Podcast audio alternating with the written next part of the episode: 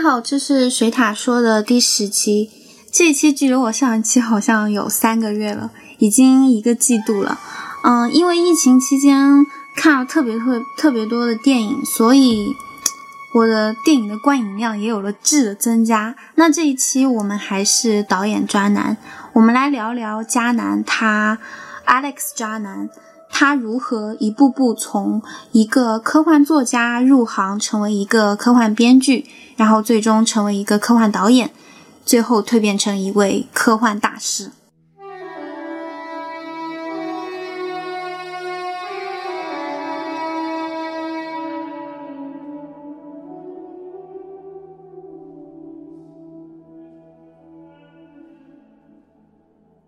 如果大家听过我上一期节目的话，呃，Danny Boyle 的电影世界，我就提到 Alex 渣男基本上就是 Danny Boyle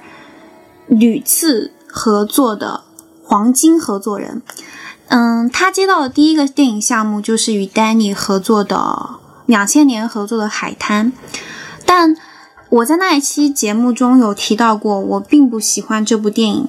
虽然这部片子里有大家非常喜欢的小李子，但是他在这部片子里是不成熟的，因为这段时间他非常急功近利的想打破自己在《泰坦尼克号》里面的刻板形象，所以表演风格就很不自然，甚至有点用力过猛。但但这部片子还是把原著想表达的点呈现出来了，就是。在田园诗歌般的岛屿上，与一群嗯臭味相同的流浪汉分享快乐时刻，摆脱压力，远离现代生活，回到原始社会。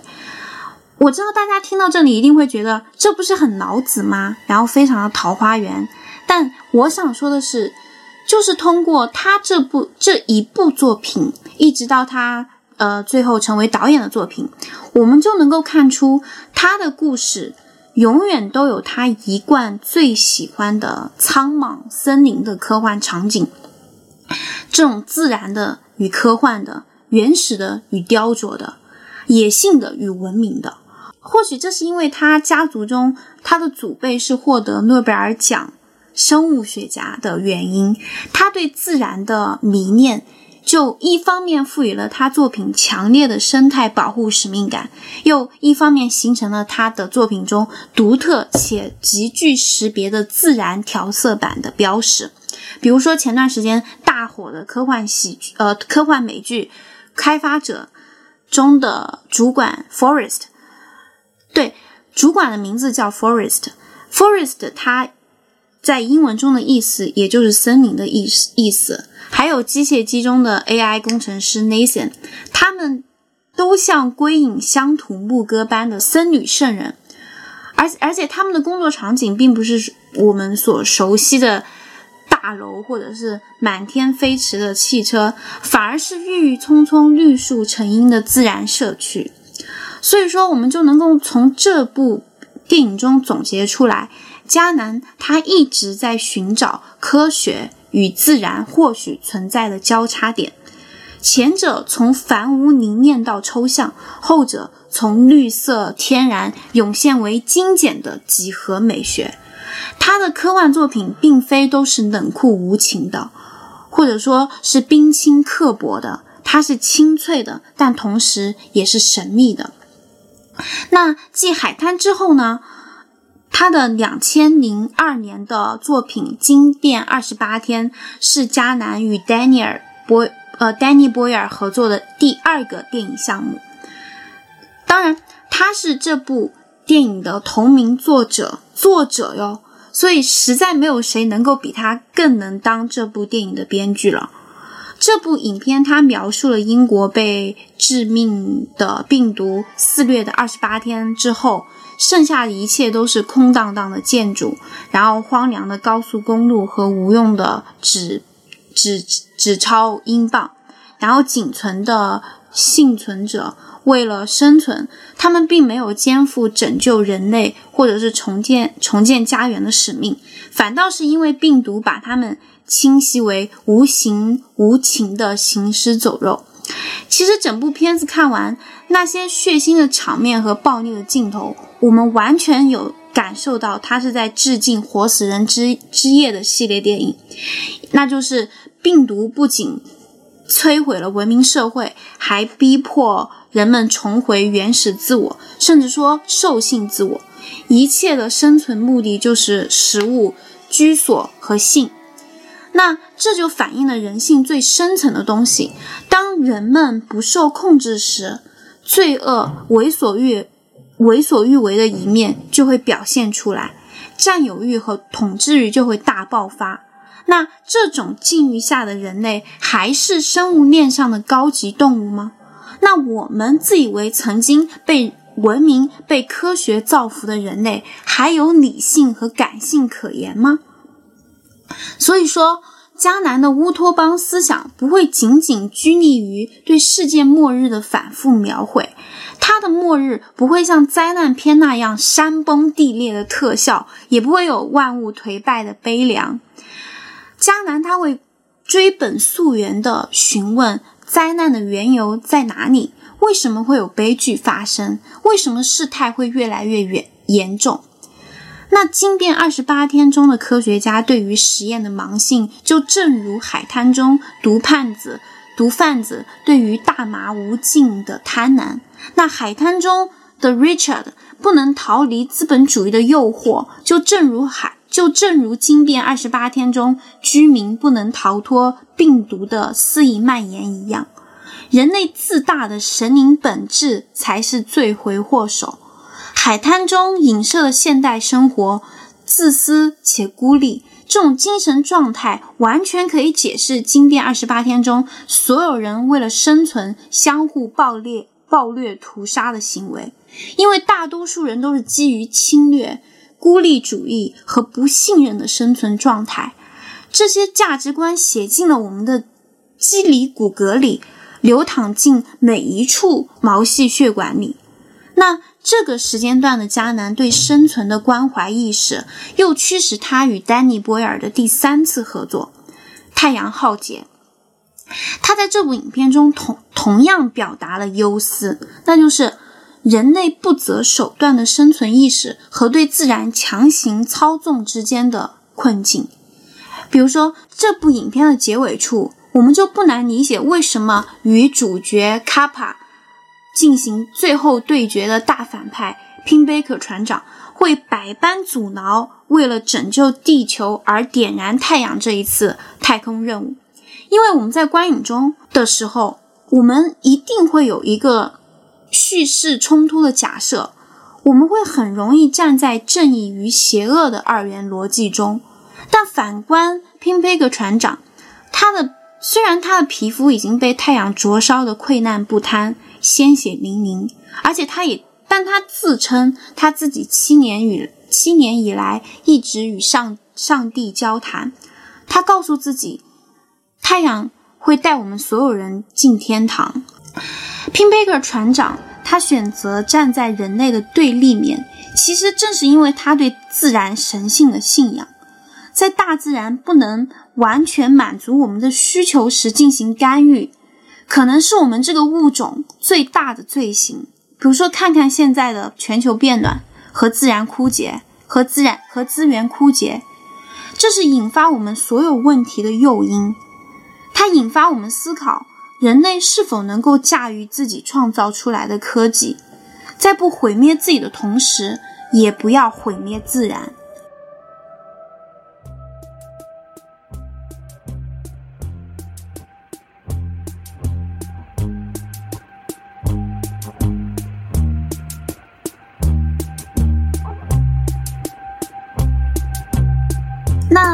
心的我们就会发现，这个时期的迦南基本上就是 Danny Boyle 的御用编剧了。其实，在迦南的整个职业生涯中，无论是用自己的剧本，还是改编自己的故事，他都以极其清晰的思维，持续探索人类对世界的广泛干预的矛盾命题。对于迦南来说，他另辟蹊径，通常把科幻场景放在不那么遥远的将来，甚至说当下。比如说，两千零一年，迦南又改编了石黑一雄的小说《别让我走》。这、这个、这个电影仿佛就是发生在某一个平行宇宙的另外一个二十世纪的故事。这部影片中讲述的是寄养院中三个儿时的朋友 Ruth、Cassie 和 Tommy。嗯，他们发现了自己的克隆身份。呃，他们所他们生下来的人生目的就是为了富裕阶层，就是为了给富裕阶层捐献器官。但是，当他们试图改，嗯，试图来改变这个体系的时候，最后还是以失败而告终。但，但我觉得迦南之所以接下这个编剧，可能就是看中了小说中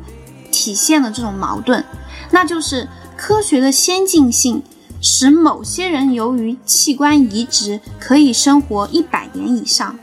而寄养院里面的克隆人就活该没有自己的自觉权吗？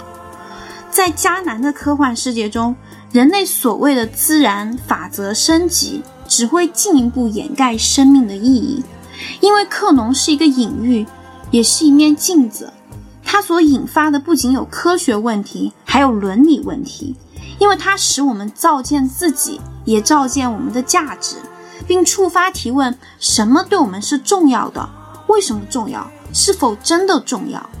那别让我走之后。迦南呢，在科幻编剧的路上越走越得心应手。两千一二年，他又为 Peter，呃，Travis 的《特警判官》撰写了剧本。其实这部影片还挺烂的，非常 B 级，非常艳俗。因为我们很容易会被电影的那种 MV 式的风格迷幻了双眼，因为它有血浆啊，有色情。但但迦南对技术统治论的大声疾呼还是相当明相当明显的，因为在这部影片中，那种所谓的正义战士，也就是特特警判官，他只不过是人造的犯罪海洋中一粒一滴合法性而已，他的身份和他的强大武器也是拜这个罪恶之城所赐。尽管他的力量和正义感令人钦佩，但他的实用主义是机械的和没有人情味的。这反倒是对罪恶之城的依赖，对技术的依赖，使我们人类变成了毫无意义的行尸走肉。这与暴虐暴虐成性的豺狼野狗没有什么区别。那。在描述了人类沉溺在腐朽的合成世界中，他又顺理成章地将注意力投入到人工智能的世界里，投入投入到人与机器完美融合的美好愿景里。当然，这种所谓这种所谓的美好愿景里，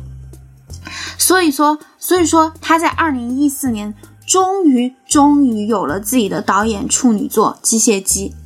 而且，他也借机械机之本体提出了存在主义问题。电影中，傲慢的工程师 Nathan 他创造的类人机器人，只有在通过图灵测试之后才能生存。倘若机械机 Ava 没有提供确切的答案，它就会被遗弃为塑料消耗品，因为只有这样，它才能证明他们已经拥有自己的意识。但吊诡的是，机械姬 Ava 它就是不选择提供确切的答案，它走的这一套由 Nathan 设计的程序，把它驯化的就跟 Nathan 一样，又自私又算计。而正是通过这样的意识思维，他也逃脱了 Nathan 给他设置的牢笼。那换一个角度说，虽然 Nathan 最后被 Ava 杀死了，但人类似乎已经赢了。因为 Ava 已经超越了他，但人类却必须要为此付出惨痛的代价，甚至说生命。那这个时候的迦南就一直在拷问人类本身，他对人类本身的怀疑，也直接促成了他在二零一八年我非常非常非常喜欢的电影《湮灭》。这部改编自 Jeff。呃，Vandermeer 遗落的战境的电影，呃，小说被迦南大刀阔斧，完全拍成了自己风格的科幻故事。我觉得大家已经，嗯，大可不必把这部电影跟原著小说做再做比较了，因为他在这部电影里面藏匿的私货，或者说他对生物学的热爱，尤其是尤其是癌症学意义下的，呃，而癌症癌症学意义，再一次探讨了生命中死亡与永生这一经久不不衰的话题。特别是当影片结尾高潮，妮娜妮娜被一滴血吞没进这种类似于曼陀罗式的未知物时。人类就别奢望自己与异托邦与这种意志体之间二元对立的关系了，因为当妮娜与克隆体相互模拟了互动时，妮娜的 DNA 已经被渗入了，已经被改变了。这是一个比进攻、比防御更细思极恐的事情。那我们就会考拷问：人类还会是人类吗？那那我们再看到他今年刚刚在呼噜上线的《开发者》（Devs） 这部美剧，他又从人工智能这个眼光投向了物理学意义上的量子力学。当然，量子力学我是真的不了解，因为我作为一个文科生，我对量子力学、量子力学里面运用到那些数学思维，对我来说实在是太 overburden 了。对，对于我来说，实在是有点过于嗯晦涩了，而我也只能 get 到量子力学给科学界带来的震荡，但也足以让任何一个平凡人为之震颤呢。其实，其实这部美剧非常烧脑，尤其是最后一集，它把整个宇宙放大，烘托出平行宇宙这个概念。因为在平行宇宙的假设中，粒子是运动的。是沟通的，是膨胀的。每一处宇宙的碎片都会随机聚合，各自无限次重复排列出，涌现出一个平行宇宙。而宇宙，而这个宇宙，它又像因陀罗之网一样纵横捭阖，层层嵌套。呃，把时间和空间的形态杂糅成众多的一个个的平行宇宙。但但很多人看完这部美剧，他就会陷入深深的存在主义危机，因为他们就会想，既然有这么多平行宇宙摆在那里，那我所在的这个宇宙又有何意义而言呢？但这部美剧，但大家别忘了，这部美美剧的最后一集，最后一集用了大量笔墨描绘了主角 Lily 作为做出自由意志选择的那一刻。因为这一刻其实就是渣男给人类自由意志留有余地的一刻。不管我们怎么被技术决定论、被科学还原还原论千锤万打，不管我们怎样动摇对创创造性和能动性的期待，至少对于我来说，对于迦南来说，他想表达的就是我们每个人最期待的，因为。那就是 Lily 能被选中，并不是因为她有多特殊，正是因为对信念的坚持和勇气的探索，原本就是人类拥有的特质。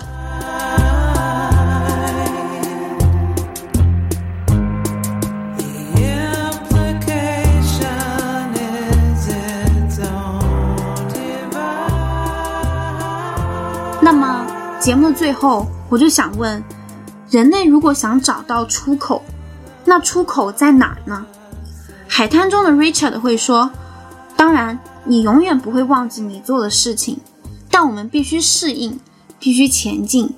惊变二十八天的 Selina 会说：“为了生存，他要摆脱其他所有拖后腿的幸存者，因为这样他的生存才有目的。”太阳浩劫中的 Kappa 会说。誓死执行重燃太阳的任务，是为了和自己姐姐和她孩子重新团圆的这一个微弱的愿望。而别让我走的 Cassie 会说，尽管他们的世界不尊重爱，但他们仍然选择默默承受，泪流满面的面对死亡。而特警判官中的新人 Cassandra 之之所以能够通过测试，不是他的业务能力怎么强，或者是对。罪恶、暴力严打的底底线，而是他对人类生存境遇悲天悯人的情怀。那机械姬中的 Ava 能够逃离 Nathan 的束缚，是不是因为它更能够识别人类的不公正与不真诚呢？那湮灭中回到现实中的 Nina，是突变的 Nina，，还是变种的 Nina，，还是被同化的 Nina？？甚甚至开发者中，当妮妮目睹了一切事态成为定局，而选择而仍然选择把枪扔出了真空的电梯，那是不是也在彰显人类依然璀璨的主观能动性呢？其实迦南的论点在他的科幻世界里非常直白，这赋予了他作品独特的力量，那就是我们是要生存，但我们是可以规避破坏性道路的。也许人类需要重新连接到人类彼此相爱的能力这不是浪漫的意义这是一种建设性的宽恕。